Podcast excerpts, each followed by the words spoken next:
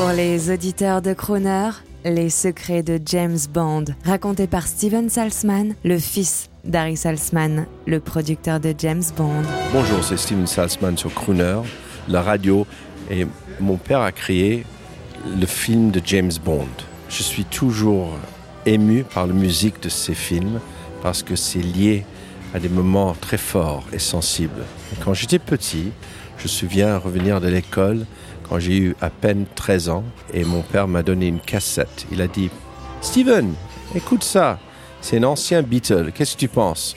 Je l'ai entendu pour la première fois Live and Let Die. Quand j'ai entendu cette chanson, j'ai dit Papa, c'est magnifique, c'est magnifique. Il a dit Ok, bon, on va l'utiliser.